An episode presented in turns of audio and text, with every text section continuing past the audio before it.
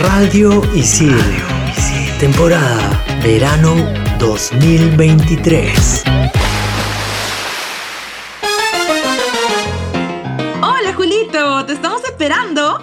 Uy, Mili, ya no la hago ya. Me encontré con unos patas y ya me quedé por aquí nomás. Pero si nos aseguraste que ibas a venir. Qué mal contigo, pésimo. El compromiso es un valor que va a definir nuestra personalidad y credibilidad ante los demás. Esto puede abrirnos o cerrarnos las puertas a muchas cosas importantes en la vida, pero es una práctica constante y decidida. En este episodio hablaremos sobre la constancia y compromiso. Chicas, ya me decidí caerle a Clau. Carita feliz. Vaya, por fin. Dedito arriba. Pero amanecí feo, así que la estoy pensando, Lucina. Carita de monstruito. Eres un desastre. Hoy me dijeron no en una chamba. Pero no hay drama. Seguiré insistiendo, chicos. Entre patas nos contamos nuestras cosas. Bienvenidos a Estación Isil.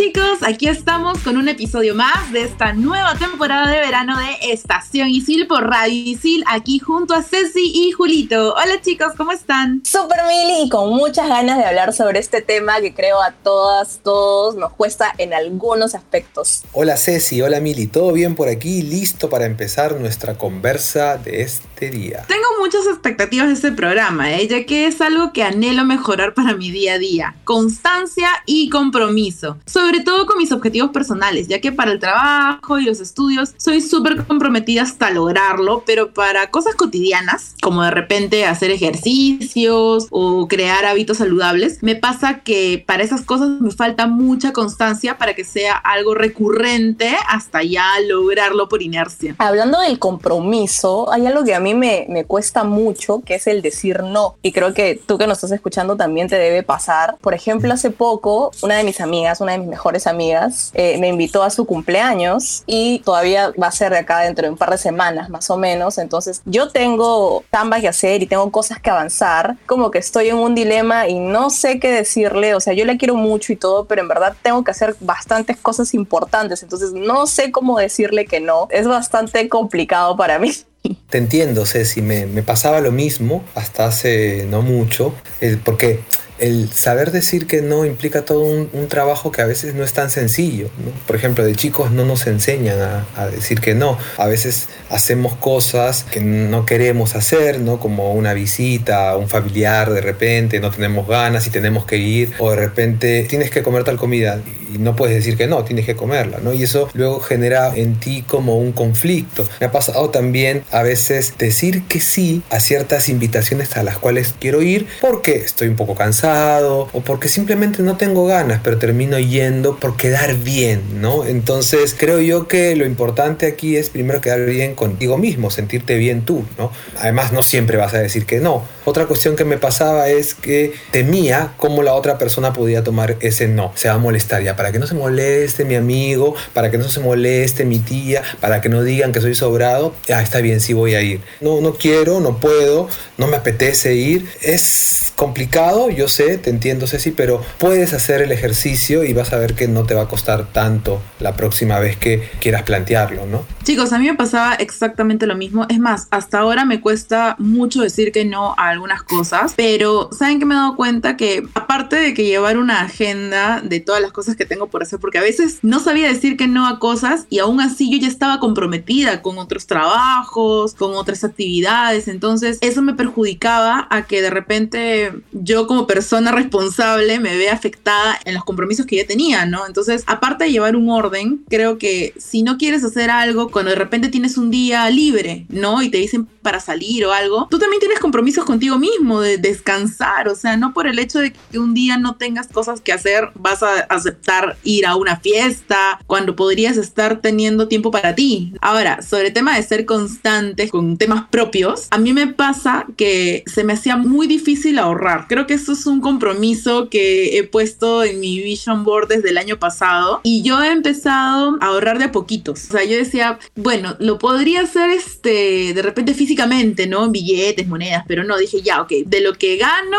me voy a empezar con 50 soles al mes. Y eso, Mm. hacerlo mes a mes, ha hecho que sea constante y ya esto se vuelva un compromiso para mí para poder lograrlo, ¿no? A esos ahorros le he puesto nombre que es un siguiente estudio, un siguiente grado, pero poco a poco se volvió ya un hábito, entonces ya no es solo 50 soles, sino ahora es un porcentaje de cada ingreso que tenga, ¿no? Entonces, haber sido constante con eso me ayudó muchísimo. Claro, Mili, es que yo creo que ambas cuestiones van de la mano. Yo creo que si te comprometes, por ejemplo, contigo misma, como acabas de mencionarlo, vas a tener la constancia necesaria para lograr estas metas que te propones, ¿no? A partir de ahorros o a partir de em, inscribirte a un curso o a una nueva carrera. Claro, todo hay que decirlo, siempre podrán aparecer algunos obstáculos o cuestiones que te retrasen, pero la constancia, creo yo firmemente en esto, te va a permitir alcanzar ese objetivo que te has propuesto previamente, ¿no? Algo que yo solía hacer hace poco es salir mucho a fiestas, por ejemplo, ¿no? Con mis patas, me gustaba bastante. Pero así como tú, Mili, también me he puesto como un bullet ahí en mi vision board donde he dicho,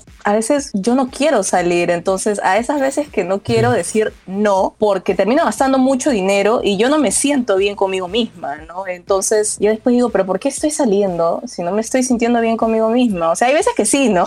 Y la paso genial, súper chévere, pero hay veces en las que no, al día siguiente estoy como que, ¿por qué salí? He gastado mucho dinero, esto, el otro. Entonces es como que esto de, de comprometerme y, y de ser constante también con ciertos hábitos es algo que, que es muy importante, ¿no? Y antes la verdad es que no, no lo tenía mucho en cuenta. No sé si ahora que mencionas el tema de salir y las fiestas, creo que algo que debo ser bastante comprometida y creo que debería empezar siendo constante es sobre la puntualidad. Yo tengo un tema, o sea, soy muy tardona con todo, con las fiestas, hasta en el trabajo, y para eso sí yo soy media fresca, porque a veces yo llego tarde y a mi jefa, hola, ¿cómo estás?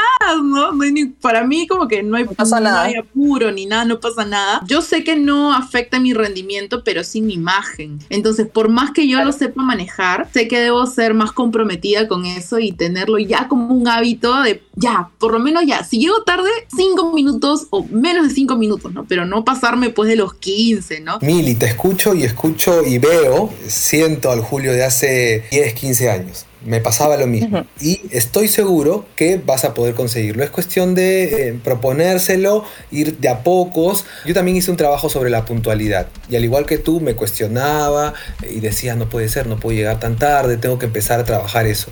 Y había de pronto tres días que llegaba temprano, después un día llegaba tarde y eso me frustraba un poco porque sentía que retrocedía. Pero es parte, es parte de tu proceso y en algún momento vas a ver que vas a llegar puntual, sin ninguna complicación y no te va a costar ningún esfuerzo. Otra vez vuelvo a lo que mencioné hace un rato, ¿no? Si tú te comprometes, porque es un compromiso, a partir de ahora voy a llegar, por ejemplo, voy a llegar puntual no solo al trabajo, sino a las reuniones, reuniones de, eh, de diversión con amigos, a un café con un amigo, a una reunión familiar. Si tú te comprometes a eso, te estás comprometiendo contigo mismo. Es tú quien va a llegar temprano y es, es tu imagen y es tu reputación. Ese compromiso te va a permitir a ti tener esa constancia, lo que decía hace un rato, ¿no? Y vas a ver los resultados y te vas a sentir orgullosa de ti misma. Vas a ver que, créeme, lo vas a lograr. Fuerza para ti. Como vemos chicos, la constancia y compromiso son parte de nuestra vida cotidiana en las pequeñas cosas. Pero ¿qué pasa cuando trasladamos ese compromiso hacia objetivos concretos y súper importantes como el trabajo o los estudios? Sobre esto y más hablaremos en el siguiente bloque de este podcast, Constancia y Compromiso. En modo TikToker.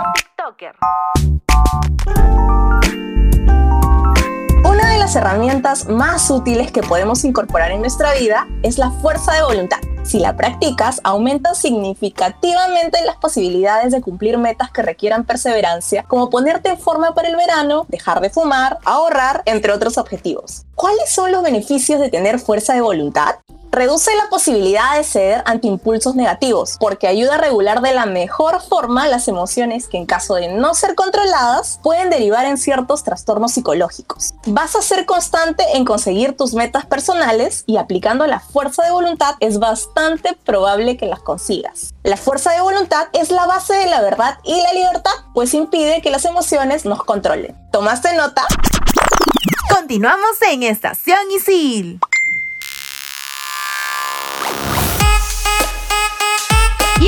Hablar un poco de las cosas que nos pasan de repente a la hora de, de estudiar o de chambear por cosas pues que no sabemos decir que no y esto también afecta a nuestro compromiso y sobre todo a, a la constancia, ¿no? A mí me pasa, por ejemplo, a la hora de chambear se me cruzan las reuniones porque yo chambeo en diferentes espacios, entonces a veces mi orden se desordena. Entonces me planteé algo, dije, ok, no nos vamos a hacer paltas, voy a agendar todo en mi Google Calendar personal, ya sea lo de mi chamba fija, lo de mis frilos, ¿no? Todo lo voy a agendar para que si se cruza algo, tratar de manejarlo, cambiarlo y así no estar ausente en ninguna, porque tranquilamente yo me podría conectar a ambas reuniones si suceden dos al mismo tiempo, pero en una voy a estar presente y en el otro ausente. Entonces, el que mucho abarca poco aprieta, así que es mejor ordenarse en ese sentido. Sí, creo que tienes razón, Mili. De hecho, eso del Google Calendar es buenazo, ¿ah? buen consejo para ti que nos estás escuchando. ¿Saben a mí qué me suele pasar, chicos, chicas? Es que yo soy súper puntual en los estudios, ¿no? Por ejemplo, en el instituto y en la chamba, pero no con mis amigos. O sea, cuando tengo reuniones así con mis patas, siempre, siempre llego tarde. Entonces, y lo hago adrede. O sea, yo sé que es algo que tengo que mejorar, ya me di cuenta porque me parece que hay que ser comprometidos con todos, no, no solamente con, con cosas como el instituto, la chamba. Eso es algo que no sé si a alguien que nos está escuchando también le pasa o le pasaba. Y Otra de las cosas en las que pienso es, a veces uno cree que puede hacer varias actividades a la vez y no puedes, no quieres soltar alguna, quieres tenerlo todo y ese querer tenerlo todo te comprometes uno, dos, tres, inevitablemente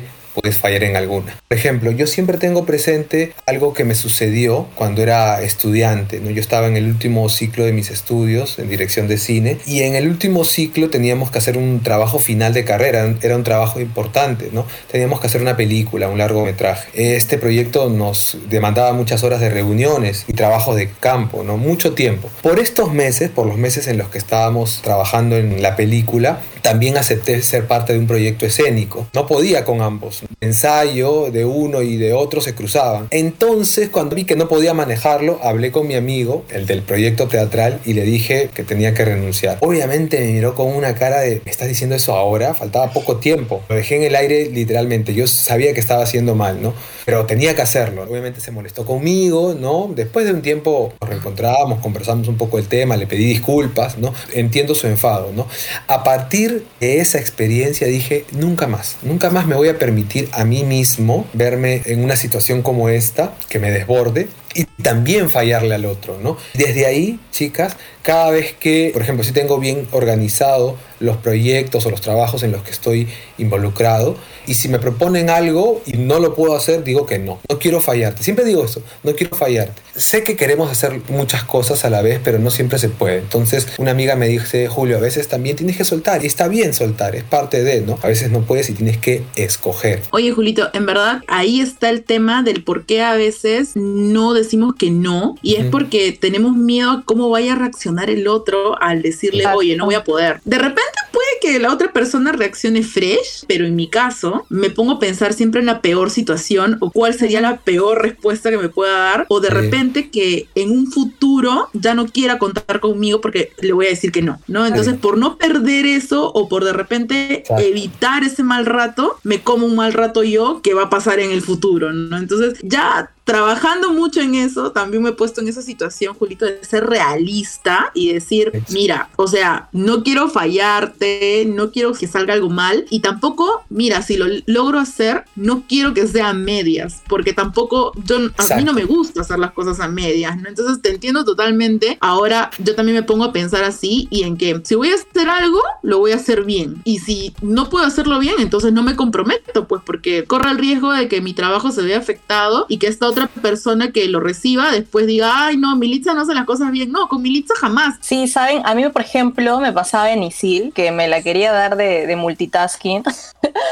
Eh, y, y me metía, a, no sé, pues a hacer diferentes proyectos, actividades con diferentes grupos, en diferentes cursos. Entonces terminaba fallando a varios hasta que me di cuenta y dije, no, o sea, Cecilia, tienes que parar. Y ahora ya he disminuido bastante, la verdad, porque, por ejemplo, lo de los cursos, que yo era de la que ponte me metía como a, no sé, pues 12 cursos, 13 cursos. Y al final me daba cuenta que no podía porque a la par estaba chambeando. Entonces me terminaba quitando de dos, de tres, y al final yo me sentía mal porque yo me había propuesto una cosa y es como terminaba y decía, pucha, fallé, ¿no? Es como que no lo hice. Uy, Ceci, yo también he sido una salvaje. Yo lo máximo que me he metido han sido nueve cursos, pero con demasiado orden porque, o sea, comprometerse a llevar esos nueve cursos, a probarlos y además de trabajar, sí o sí tenía que dividir mi tiempo entre trabajar y llevar los cursos, porque sí o sí quería acabar en el tiempo que Isil me ofrecía, ¿no? Entonces dije, ya, vamos a hacerlo, ¿no? Y ordenada, con agenda, con planificación, hacía que no solamente las clases y mi chamba coincidieran, sino también los trabajos en grupo, porque uno a veces no toma en cuenta de que tienes que hacer trabajos grupales, de que te tienes que juntar con tu equipo, de que de repente trabajas, no sé, pues de 8 de la mañana a 6 de la tarde, luego tienes clases de 6 a 10 y de ahí, ¿en qué momento del día es tu trabajo en grupo, no? Entonces ahí uno tiene que ser bastante ordenado porque el compromiso con los estudios es un todo, ¿no? No solamente, uy, me siento y escucho, no, sino es me siento, escucho, me llevo el trabajo a casa o de repente terminando la clase lo que yo hacía era, oigan chicas, ustedes y yo trabajamos, así que ¿qué les parece si después de las clases, así termina a las 11, nos quedamos media horita para ordenarnos y organizarnos, cada una por su lado va avanzando las cosas y de ahí nos juntamos en otro momento, lo unimos y le damos armonía para que no se vea feo, ¿no? Entonces, como les digo, creo que la base del compromiso es llevar un buen orden. Claro, Mili, y este compromiso con los estudios, que es un compromiso contigo mismo,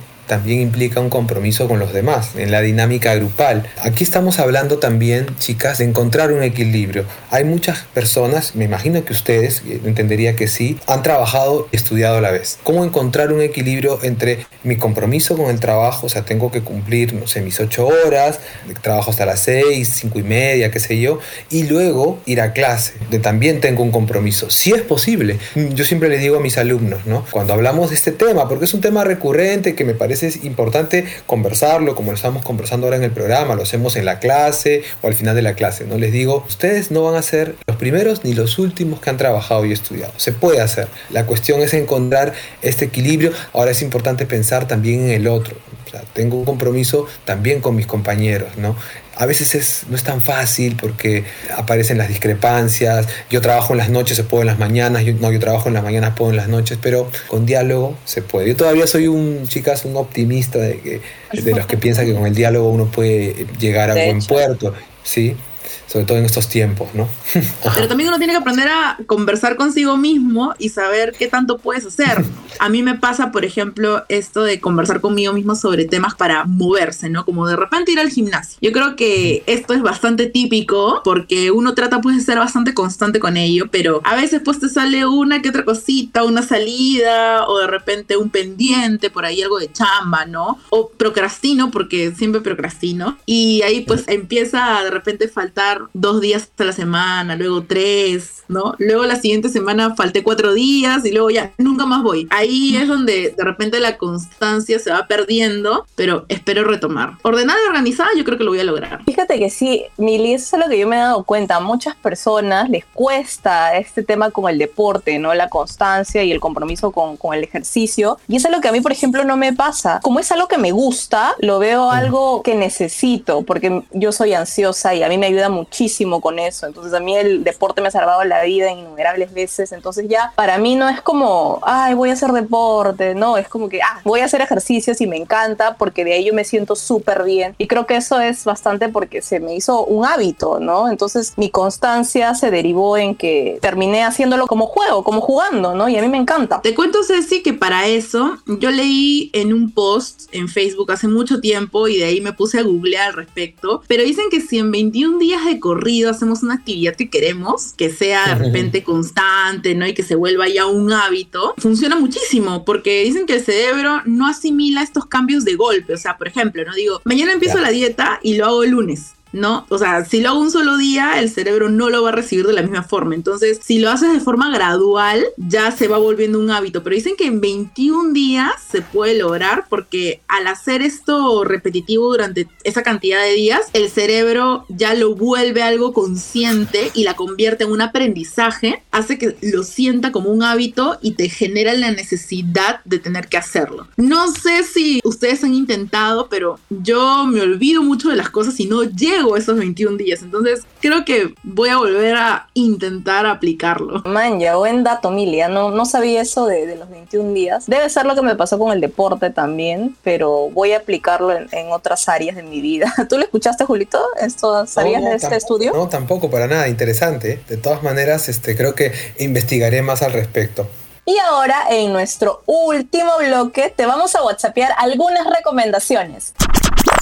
No te desconectes de Estación Isil por Radio Isil.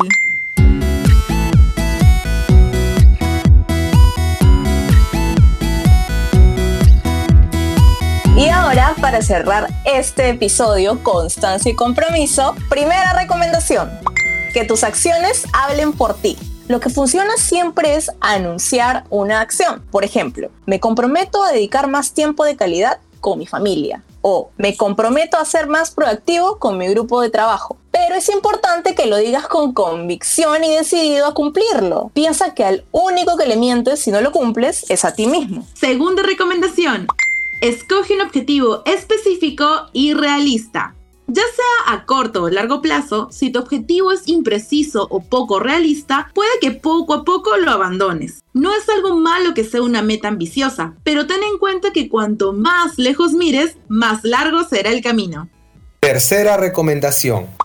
Evalúa tus compromisos regularmente. Es urgente que hagas una revisión de los compromisos que has adquirido. No son los correctos, son demasiados. Puede ser que le estés dedicando mucho a algo o a alguien que no te hace feliz y el esfuerzo no te está dando resultados. El momento de dar el primer paso es ahora. Decide qué es importante para ti y si verdaderamente te hace feliz. En Estación Isil, el momento chill.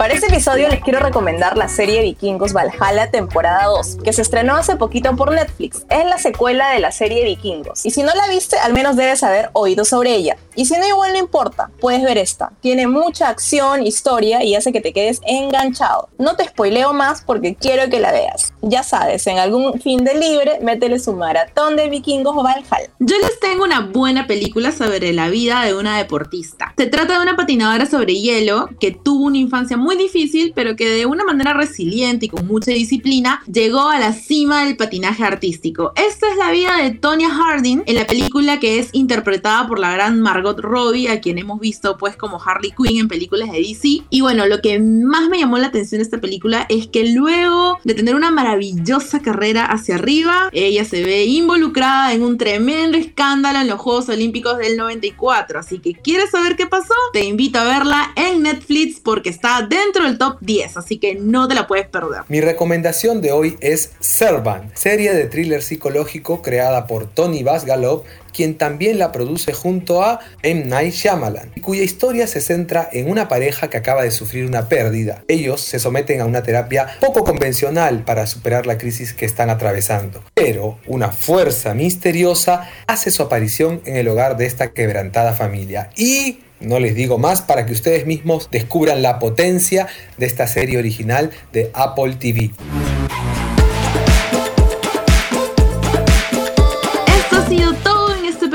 Constancia y Compromiso. Sabemos que nosotros también estamos en el camino de querer ser constantes con algunos hábitos, pero créanos que no nos vamos a rendir en ello. Así que te hemos dejado bastantes recomendaciones y ahí también el tema del tip de los 21 días, así que con eso no hay pierde. Yo soy Mili y recuerda que me puedes encontrar en todas las redes sociales como It's Mili Militza. Yo soy Ceci Romero y me encuentras en Instagram como arroba Cecilia Romero Z. Yo soy Julio García y me encuentras en Instagram como arroba aviadorjules. Adiós. Bye bye. Chao, nos escuchamos pronto.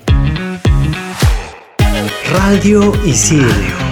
Temporada Verano 2023.